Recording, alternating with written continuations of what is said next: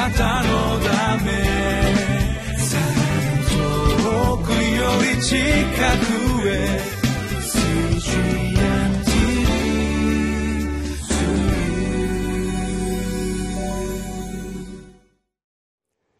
皆さんこんにちは。リビングライフの時間がやってまいりました。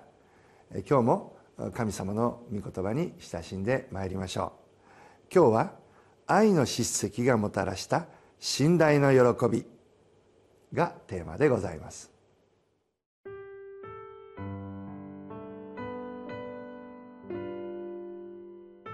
コリント人への手紙第27章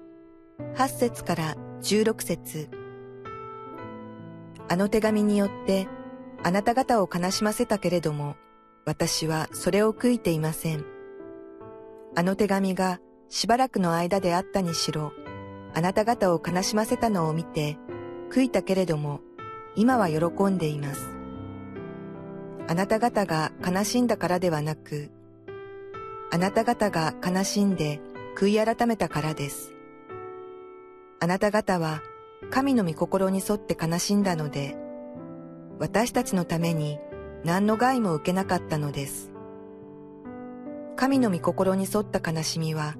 悔いのない、救いに至る悔い改めを生じさせますが、世の悲しみは死をもたらします。ご覧なさい。神の御心に沿ったその悲しみが、あなた方のうちにどれほどの熱心を起こさせたことでしょう。また、弁明、憤り、恐れ、慕う心、熱意を起こさせ、処罰を断行させたことでしょう。あの問題について、あなた方は自分たちがすべての点で潔白であることを証明したのです。ですから、私はあなた方に手紙を書きましたが、それは悪を行った人のためでもなく、その被害者のためでもなくて、私たちに対するあなた方の熱心が神の見前に明らかにされるためであったのです。こういうわけですから、私たちは慰めを受けました。この慰めの上にテトスの喜びが加わって、私たちはなお一層喜びました。テトスの心があなた方すべてによって安らぎを与えられたからです。私はテトスにあなた方のことを少しばかり誇りましたが、そのことで恥をかかずに済みました。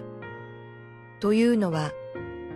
私たちがあなた方に語ったことがすべて真実であったように、テトスに対して誇ったことも真実となったからです。彼は、あなた方が皆よく言うことを聞き、恐れおののいて自分を迎えてくれたことを思い出して、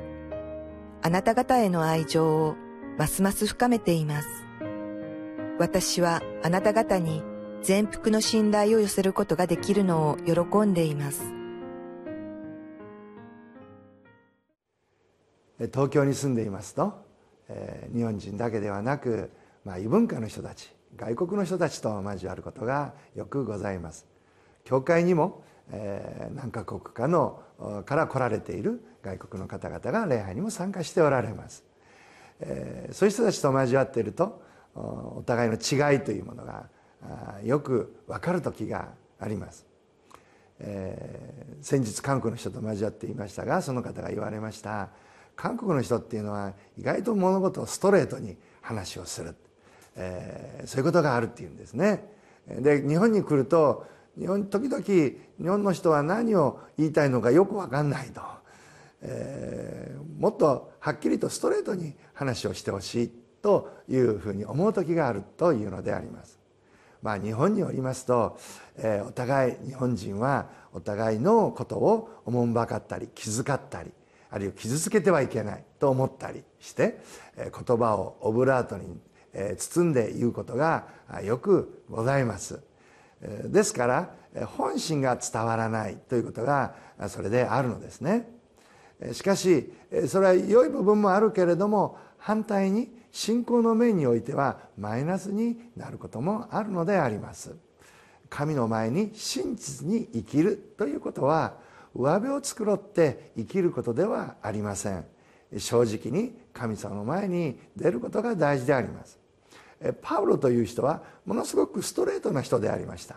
もちろん相手に対する愛や思いはありましたけれどももし相手が違う生き方をしている間違っていると思ったら彼は祈りながらはっきりとそのことを伝えようとしたのであります。今日の箇所も、まあ、いわばそのパウロのストレートな思いが現れた箇所だということができると思います。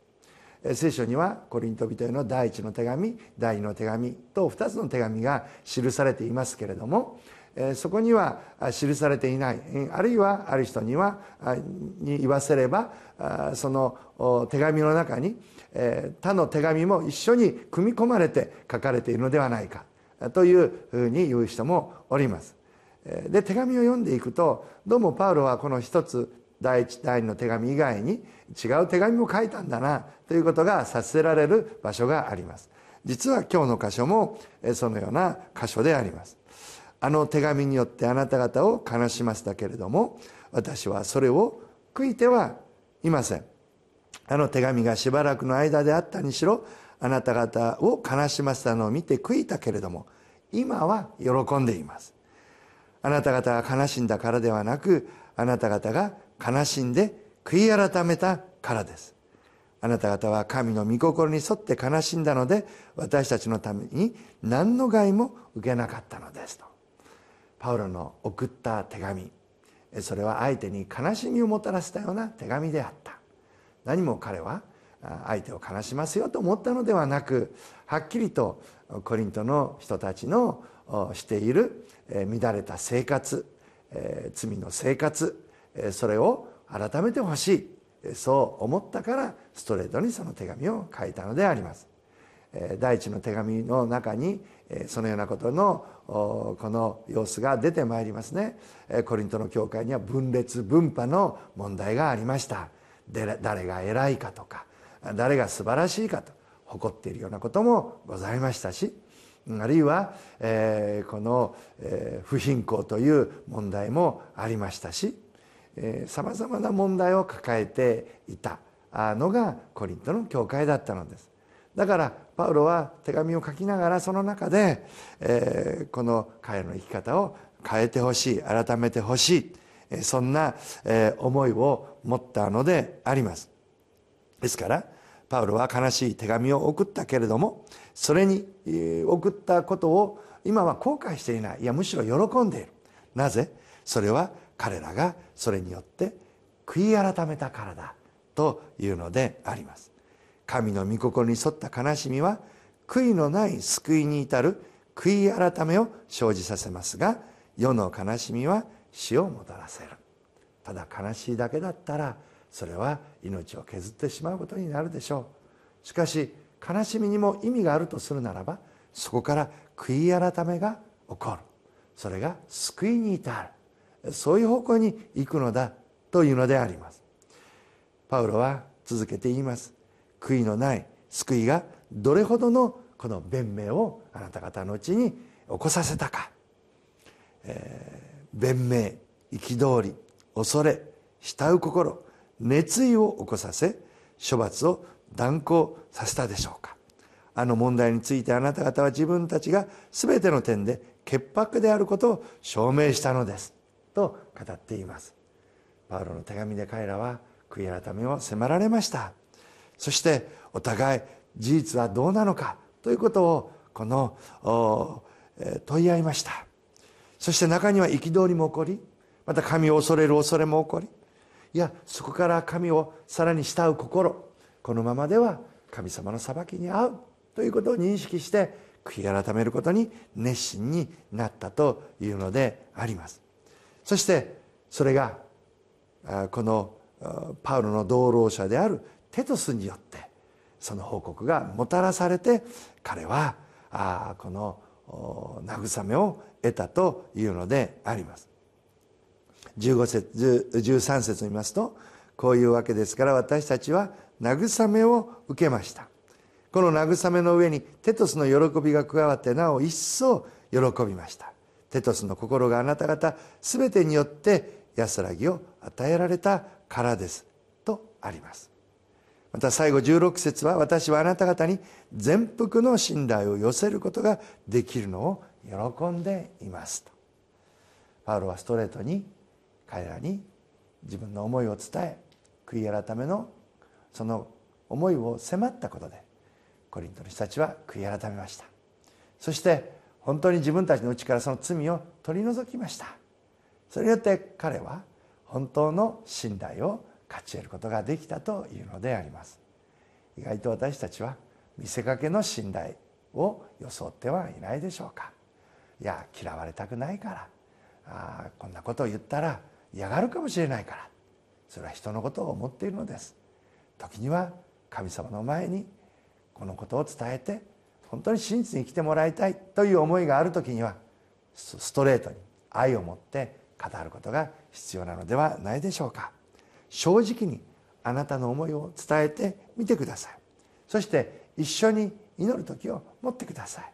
そうするならば私たちは本当の友を得ることができるのであります。互いが互いを愛し真実に生きていく。そしてそこからが本当の意味での信頼の関係が生み出されていくと心から信じるのであります。神の祝福が兄弟姉妹皆さんの上に豊かにありますように心からお祈りをしています。